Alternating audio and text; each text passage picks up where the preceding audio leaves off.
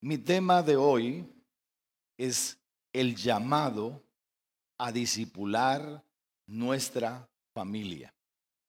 El llamado a disipular qué? ¿Cómo vas a disipular tu familia? Déjame decirte por qué es importante disipular a tu familia.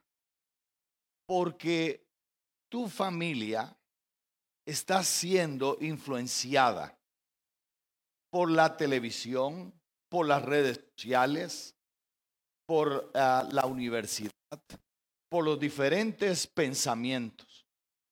Entonces, al igual que ahora este virus mortal apareció y fuimos inoculados o vacunados, creo que la manera en que usted puede inocular o vacunar a su familia es levantando un altar para Dios.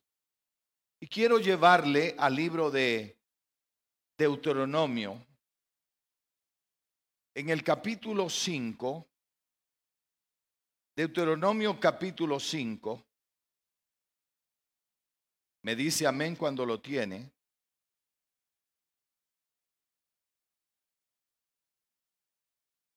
Dice así, versículo 29, Dios hace una exclamación y dice, ¿quién diera que tuviese tal corazón que me temiesen y guardasen todos los días todos mis mandamientos? ¿Y con qué propósito? Dice, para que a ellos ¿Y a quién más? Y a sus hijos, que dice, les fuese bien para cuándo? Para siempre. Cuando usted toma trabajo para levantar ese altar en su casa, déjeme decirle, usted está asegurándole a su familia el éxito. Dice, para que les vaya bien para siempre. Y luego el versículo 32 dice, mirad pues que hagáis como Jehová vuestro Dios os ha mandado. No os apartéis, que dice, a diestra ni a siniestra. Andad en todo el camino que Jehová vuestro Dios os ha mandado para qué? Para que viváis y os vaya bien. ¿Y qué más? Y tengáis largos días en la tierra. ¿Cómo entonces usted puede asegurarle a su familia esas tres cosas? Número uno, dice, para que viváis. Número dos, ¿Para qué más? Para que les vaya bien. ¿A quiénes quiere que le vaya bien? Usted, a mí, yo quiero que le vaya bien a mi segunda generación, a mi tercera generación, a mi cuarta generación. Pero ¿qué nos asegura eso? Mire lo que dice el capítulo 6. Dice, estos pues son los mandamientos, estatutos y decretos que Jehová vuestro Dios mandó que os enseñase. ¿Para qué? Dice, para que los pongáis por obra. Si usted los practica, si usted los vive, dice, para que temas, para que haya temor de Dios. Levante un altar para que haya temor de Dios porque el temor de Dios nos aleja del mal, nos aleja del pecado, nos aleja de, la maldad. Dice ahí también, ¿para qué más? Para que temas a Jehová tu Dios, guardando todos sus estatutos y sus mandamientos que yo te mando. ¿Quiénes? Tú, tu hijo y el hijo de tu hijo, todos los días de tu vida para que tus días sean prolongados. Cuando usted siembra la palabra de Dios, prolonga su vida. Cuando usted practica la palabra de Dios, usted es bendecido de una manera especial. Y luego dice, y esta es la famosa oración. Esta oración es una oración que hacen los judíos a levantarse. La hacen los judíos mientras van de camino. La hacen los judíos mientras van a acostarse. O sea, esta oración tan corta, pero tan efectiva, va a ser poderosa. ¿Y sabe qué dice esta oración? Versículo 4. Oye Israel, Jehová nuestro Dios, Jehová uno es.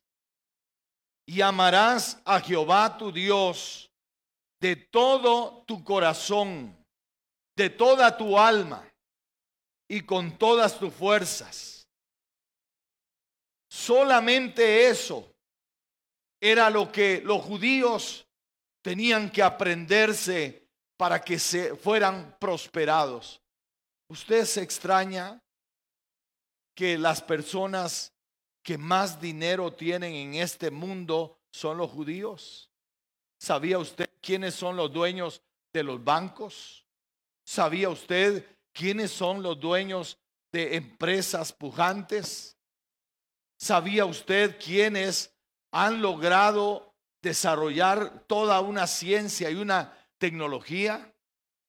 Solamente, escúcheme bien, siguiendo este precepto. Y esa oración, esa plegaria, deberíamos de hacerla nosotros. Dice, oye Israel, Jehová nuestro Dios. Así que yo podría decir, oye familia Castillo González, el Señor Jesucristo es el amo, dueño y Señor de esta familia. Oye familia Castillo González, el Señor nuestro Dios, uno es. Dice, y amarás, y usted puede decirlo, y amarás al Señor tu Dios. ¿Cómo? Con toda tu alma. ¿Cómo? Con todo tu corazón, con todas tus fuerzas. Y si esto lo hiciéramos, cada mañana levantarnos, cada noche al acostarnos, mientras usted lleva a los niños a la escuela, oye familia, el Señor nuestro Dios uno es. Amarás al Señor tu Dios con todo tu corazón, con toda tu alma y con todas tus fuerzas. ¿Está usted blindando su familia? ¿Está usted sembrando semillas que va a ser de su familia una familia bendecida, una familia próspera, una familia que tendrá estas tres señales. Dice número uno, para que viváis. Número dos, para que te vaya bien. Y número tres, para que tengas largos días. ¿Qué nos asegura que nos va a ir bien?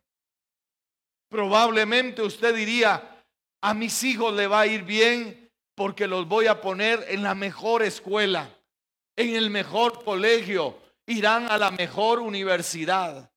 Pero eso estaría bueno como intención. Pero hay algo mejor que hace que a tus hijos les vaya bien. Y es cuando tú dedicas tiempo a tu familia cuando tú levantas un altar para Dios. Lo que hoy nos simulaban esta familia era levantar un altar para Dios. Porque cuando tú levantas un altar para Dios, tú estás blindando a tu familia para que tenga éxito. Oye lo que dice la palabra de Dios. Instruye al niño en su camino y aun cuando fuere viejo, no se apartará de él. Escúcheme bien, yo tengo la garantía de que aunque mis hijos anden pegando de pared en pared, yo sé a dónde van a regresar. ¿Sabe por qué? Porque les hemos sembrado la semilla de la palabra de Dios. Porque yo creo que la semilla de la palabra de Dios tiene poder. Yo creo que la semilla de la palabra de Dios produce efectos poderosos. Ahora dice, y estas palabras que yo te mando hoy estarán sobre tu corazón, en el corazón. David decía, en mi corazón he guardado tus dichos, ¿para qué? Para no pecar contra ti. ¿Cómo usted puede guardar a sus hijos del pecado? Probablemente diciéndole, no haga esto, no haga lo otro, pero eso no funciona. Pero ¿sabe que sí funciona? Cuando usted siembra la semilla de la palabra de Dios. Cuando usted siembra la semilla de la palabra de Dios, usted le se garantiza de que sus hijos van a caminar bajo el temor de Dios. Van a ser guardados. Mire, claro, no nunca contamos las cosas, pero siempre nos preguntamos. Eh, mis hijos, yo, por ejemplo, mi hijo Ricardo, mi hijo Ricardo, eh, en su adolescencia fue terriblemente rebelde. Rebelde. Óigame, se emborrachaba a tal punto que a veces lo tenían que recoger. Se había ahogado en el licor. Y esas cosas llegaban a mis oídos. Pero sabe una cosa, yo siempre confié en la semilla que había sembrado en mi hijo. Hoy mi hijo honra a Dios. Hoy mi hijo sigue a Dios. Y hubiéramos querido ser una familia perfecta, pero no lo logramos. Porque yo creo que Dios nos ha permitido algunas vivencias para, de alguna manera, ser compasivos. Y yo creo firmemente que cuando sembramos la palabra de Dios, la palabra de Dios produce resultados asombrosos. Así que no importa si usted es solo. Yo quiero llamarlo a levantar un altar en su casa. Levante un altar en su casa. ¿Sabe lo que hacemos mi esposa y yo ahora que casi estamos solos? Todos los días nosotros nos encerramos para tener un tiempo con Dios juntos y leemos la palabra de Dios en voz alta. Porque cuando usted lee la palabra de Dios en voz alta, usted satura el ambiente de la palabra de Dios. Y la palabra de Dios produce resultados asombrosos.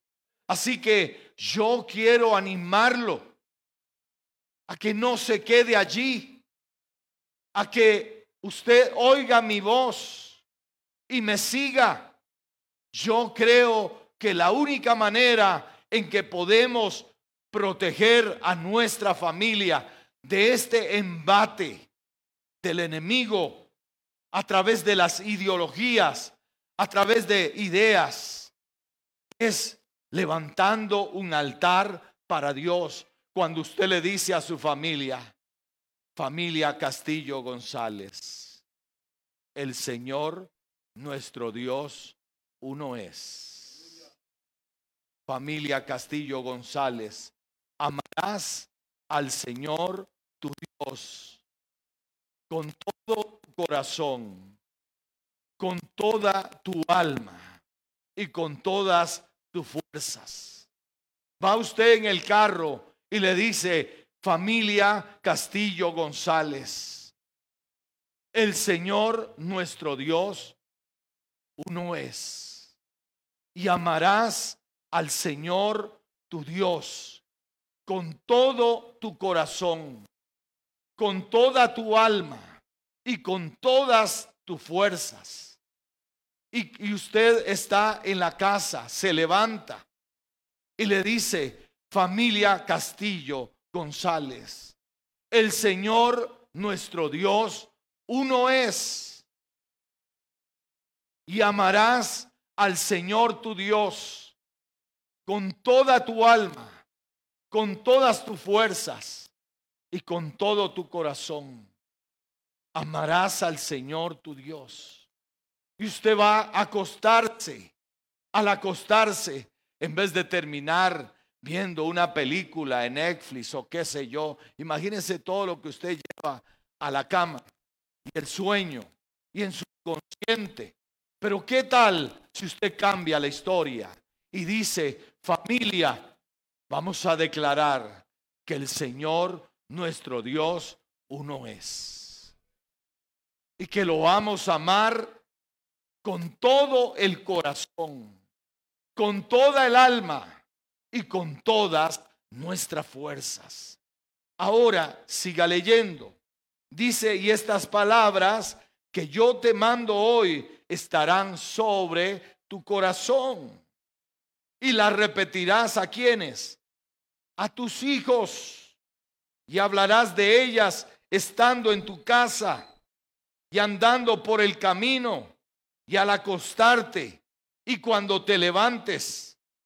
Y las atarás. Ojalá que usted tuviera ahí eh, alguna pulsera que dijera, oye, familia, el Señor nuestro Dios uno es. Y debemos de amarlo con todo el corazón, con toda el alma y con todas nuestras fuerzas. Si hay algo que usted debiera ponerse es recordarse que usted le pertenece al Señor, que usted es propiedad del Señor y que por lo tanto no se puede dar eh, cabida a cosas que son de maldad. ¿Me está siguiendo?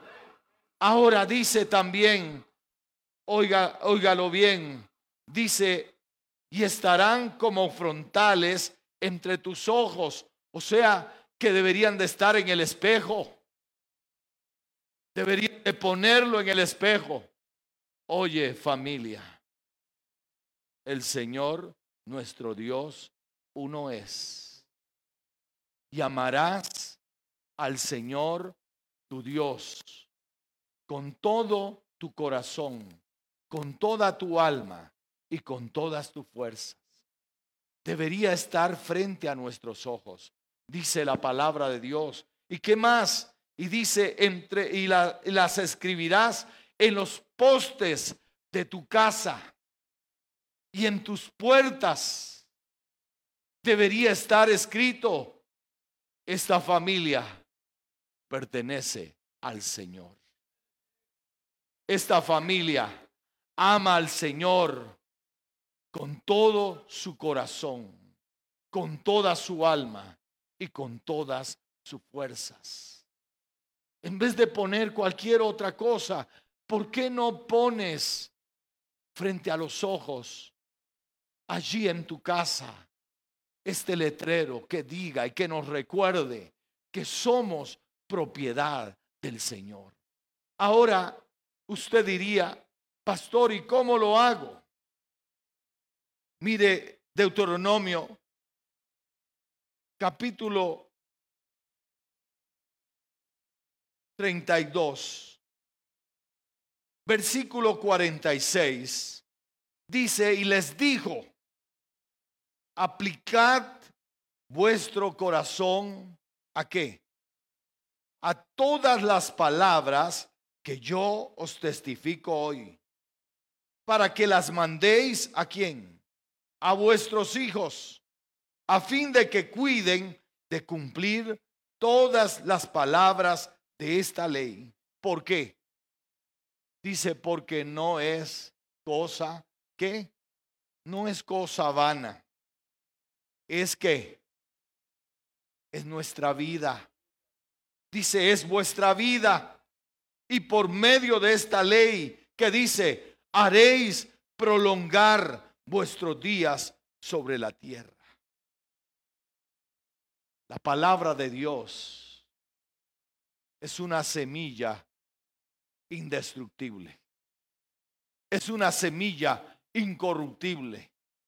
Es una semilla imperecedera. Y cuando usted siembra la palabra de Dios, le van a ocurrir cosas asombrosas. Porque mire lo que dice la palabra de Dios, Isaías 55. Quiero que abra su Biblia ahí en Isaías 55 y me diga amén cuando lo ha encontrado. Isaías 55. Dice lo siguiente, versículo 10.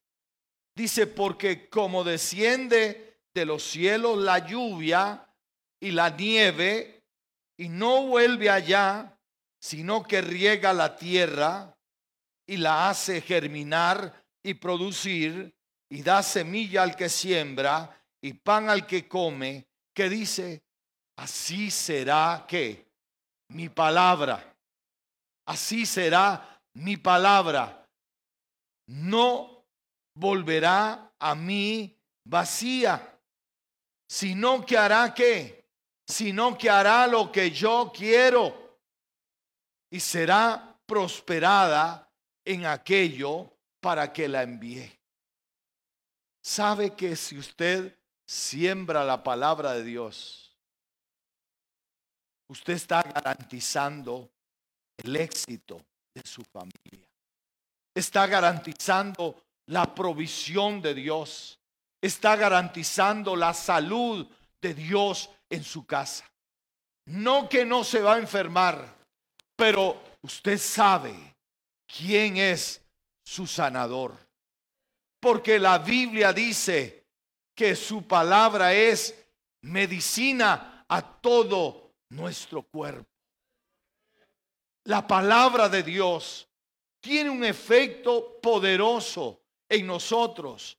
Y en el libro de Hebreos, capítulo 4, Mire lo que dice la palabra de Dios.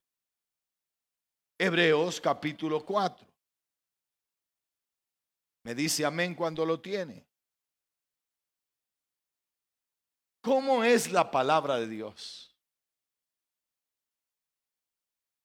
Dice, porque la palabra de Dios es como viva, eficaz más cortante que espada, que toda espada de dos filos.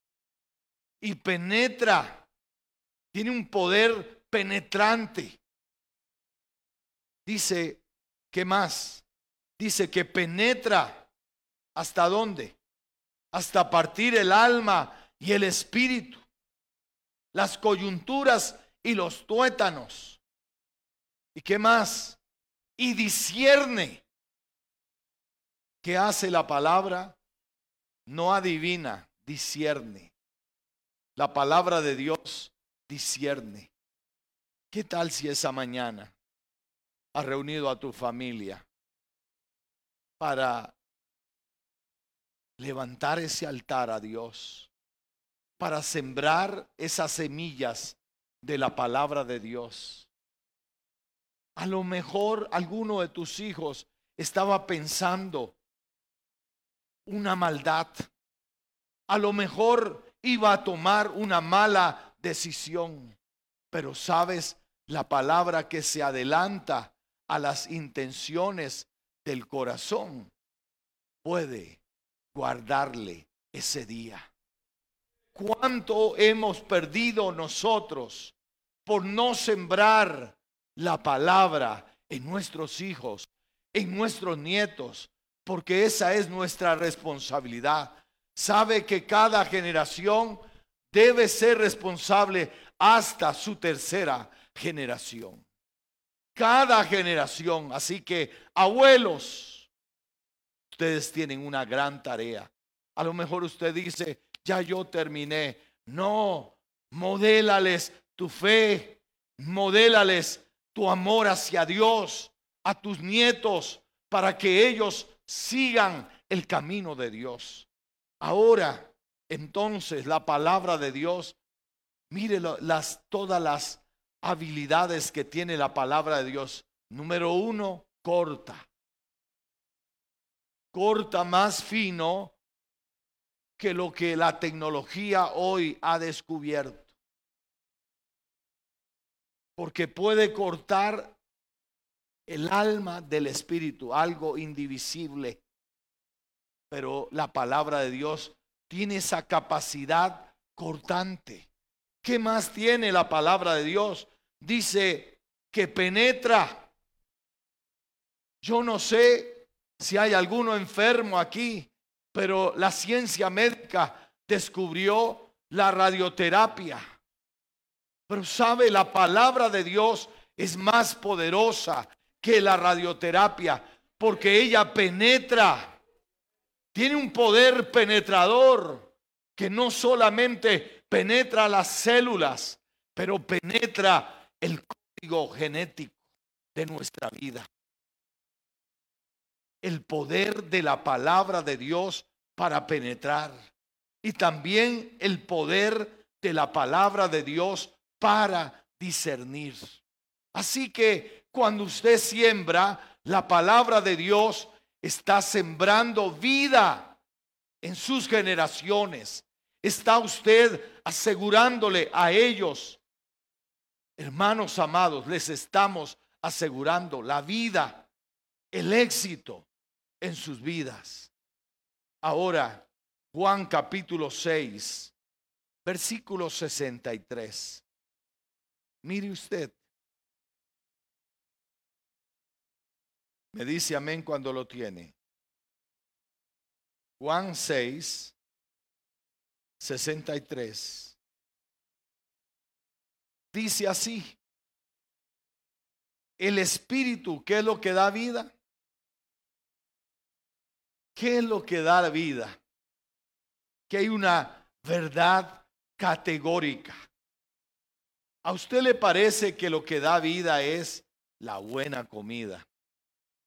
Pero Jesús dice, ¿saben qué?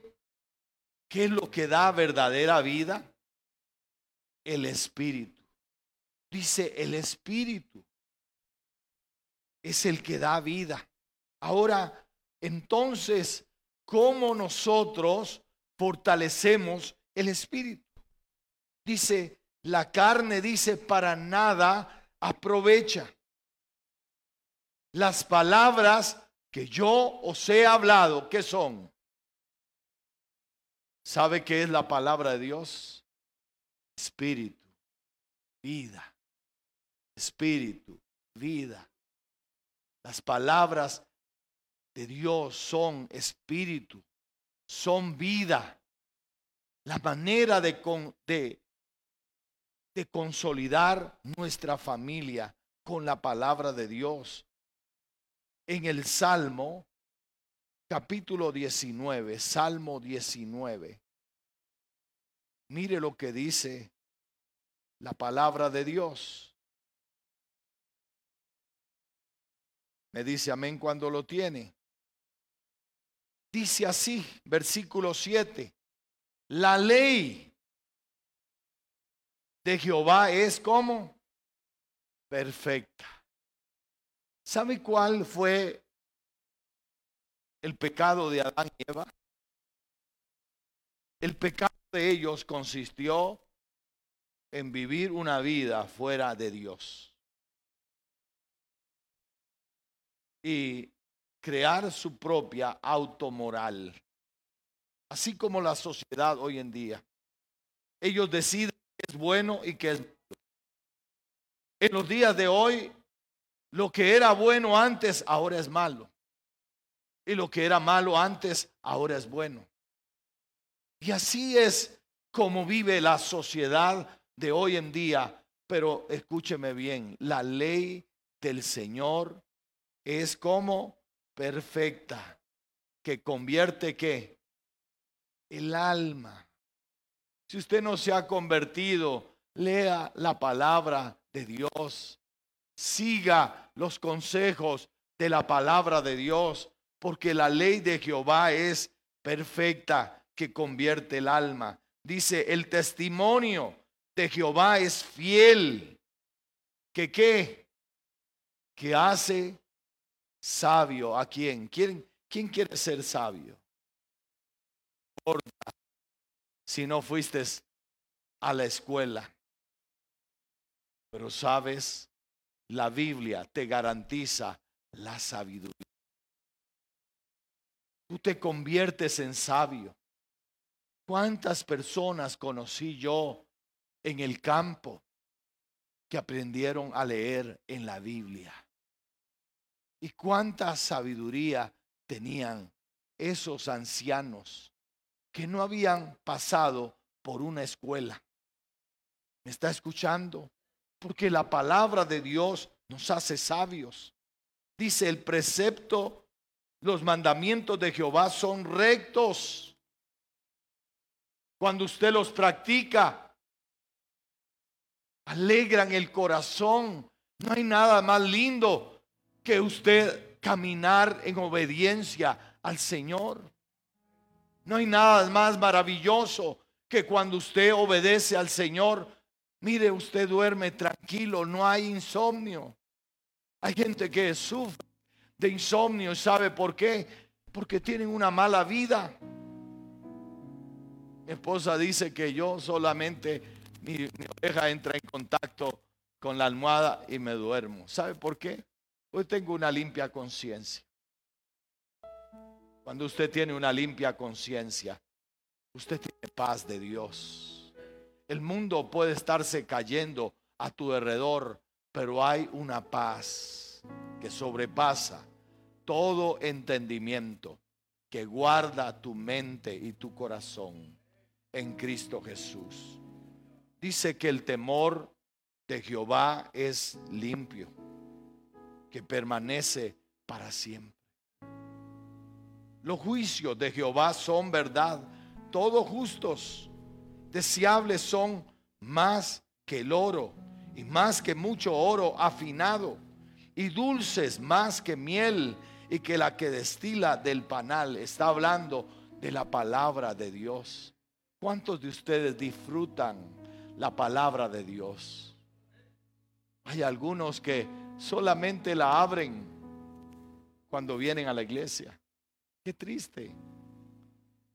Cuando esto es vida, usted quiere mantenerse saludable, lea la palabra de Dios. Ojalá que en nuestras casas haya una Biblia física. Sí es cierto que también tenemos este recurso, pero ojalá que aprendamos a usar la Biblia. La Biblia. La Biblia física. Y no es que ésta tenga menos o más valor, sino que sencillamente tenemos que adiestrarnos en la palabra. Y dice el versículo 14, sean gratos. Que a veces usted no tiene cuidado y habla como quiere, pero sabe lo que dice el salmista, sean gratos los dichos de mi boca. ¿Y qué más? Y la meditación de mi corazón delante de ti. Que sean, a veces yo corrijo a los muchachos, ¿verdad? Porque usamos esa jerga, esa jerga que aprendimos ahí en la calle. Cuando usted entra al Señor, lo primero que el Señor hace es limpiarte tu boca. ¿Está escuchando? Eso es lo primero. Si usted sigue hablando como hablaba antes, usted necesita leer la palabra de Dios. La palabra de Dios hace cambios poderosos en nuestra vida. Y sigue diciendo el Proverbios capítulo 3. Porque ¿cómo levantar un altar? Siembra la palabra de Dios. ¿Cuántos van a sembrar la palabra de Dios? Proverbios capítulo 3. Y con esto finalizo. No porque se agote la palabra, pero si usted quiere saber el poder de la palabra, Salmo 119. Léase el Salmo 119 y usted va a encontrar una riqueza poderosa. Vea lo que dice. Capítulo 3, versículo 1. Hijo mío, no te olvides de tu ley, de mi ley, y tu corazón guarde mis mandamientos. ¿Por qué? Porque largura de días y años de vida y paz pero esta paz es, es el shalom de Dios, la prosperidad de Dios. Que todo lo que tú tocas, todo lo que tú haces, prospera, florece. ¿Está escuchando? Dice aquí, nunca se aparten de ti la misericordia y la verdad. ¿Sabe que yo soy menos para señalar y juzgar y soy más de un corazón? ¿Sabe por qué? Porque la palabra me entrenó a que nunca se aparten de mí la misericordia. Porque es más fácil señalar el error, porque es más fácil señalar el pecado, porque es más fácil señalar el error de alguien, pero el Señor dice, nunca se aparten. Y es algo que ha estado como principio en mi vida, nunca se apartarán de mí la misericordia y la verdad.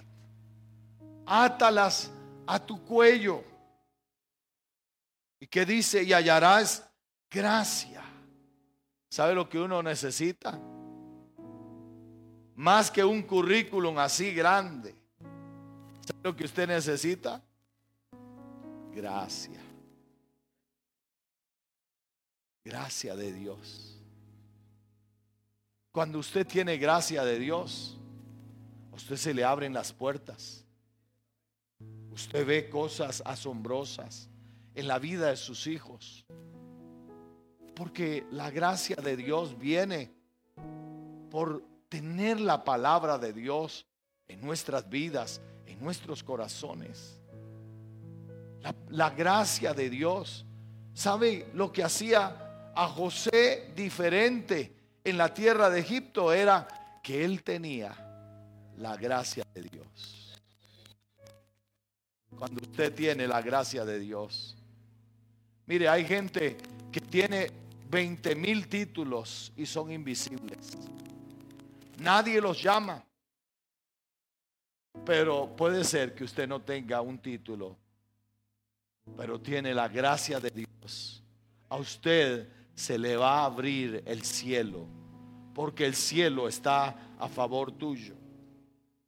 Dice ahí también, fíate de Jehová de todo tu corazón y no te apoyes en tu propia prudencia. Reconócelo reconócelo. A los jóvenes les digo esto, reconozca a Dios aun cuando usted quiera establecer una relación. Porque si usted no lo toma en cuenta, no espere que Dios le ayude en esa relación. Reconócelo, dice, todos tus caminos. Cuando usted va a hacer un negocio, no se asocie con gente que usted sabe que usted lleva las de perder. ¿Está escuchando? Reconózcalo en todos sus caminos.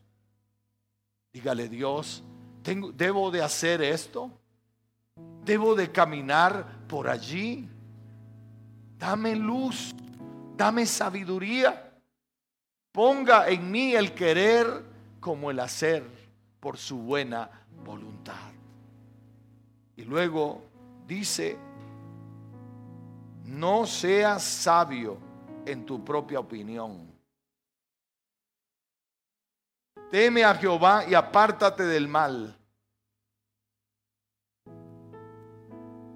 Teme al Señor y apártate del mal. ¿Y qué dice? Porque será medicina. ¿A qué? A tu cuerpo y refrigerio para tus huesos. Teme a Jehová. Teme a Jehová. Cuando usted teme a Dios, el temor lo guarda de practicar la maldad. Y como consecuencia, dice, será medicina a tu cuerpo y refrigerio para tus huesos. Honra a Jehová con qué? Enséñele a sus hijos a honrar a Dios. Aquí hay dos de mis hijos. Ellos saben que yo les he enseñado, les he modelado a diezmar para Dios. ¿Sabe por qué? Porque eso es vivir en gratitud. Porque Dios es generoso. Y entonces como yo soy su hijo, yo tengo que ser generoso. ¿Está siguiendo? Sea generoso. No sea como como el mono. ¿Sabe? Dicen la historia que a los monos lo cazan poniendo un maní en una calabaza. Entonces el mono viene y mete la mano, coge el maní y cuando quiere sacar la mano, no puede. Pero si él soltara el maní, puede salvar su vida. Hermano, suelte el maní. Suelta el maní. No dejes que la ruina, la pobreza, la maldad te alcance cuando puedes soltar. Ser generoso. Sé generoso. Póngase de pie en esta mañana. Y decídase a levantar un altar para Dios. Decídase. Mire, la iglesia le está dando a usted los recursos. Sabe que eso tiene un costo.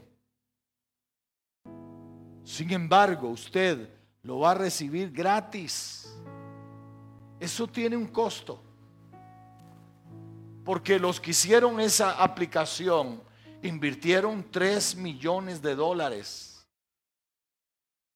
Y nos la han traído a nosotros para que la usemos de gratis. Y a veces lo que no nos cuesta, hagámoslo fiesta, ¿verdad? Pero yo espero que usted esta mañana vaya resuelto a levantar un altar, aunque sea solo. Dios te va a honrar.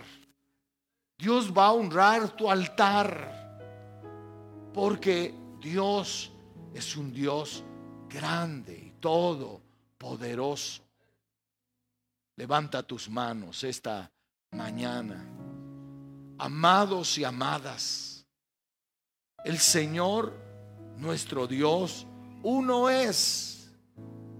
Y amarás al Señor, nuestro Dios, con todo tu corazón, con toda tu alma y con todas tus fuerzas. Yo te bendigo y declaro que Dios te ayuda a levantar ese altar, va a cambiar la atmósfera de tu casa. Yo te bendigo y declaro el favor, la bendición de Dios sobre ti. Porque entonces vivirás. Entonces serán prolongados tus días y todo te saldrá bien.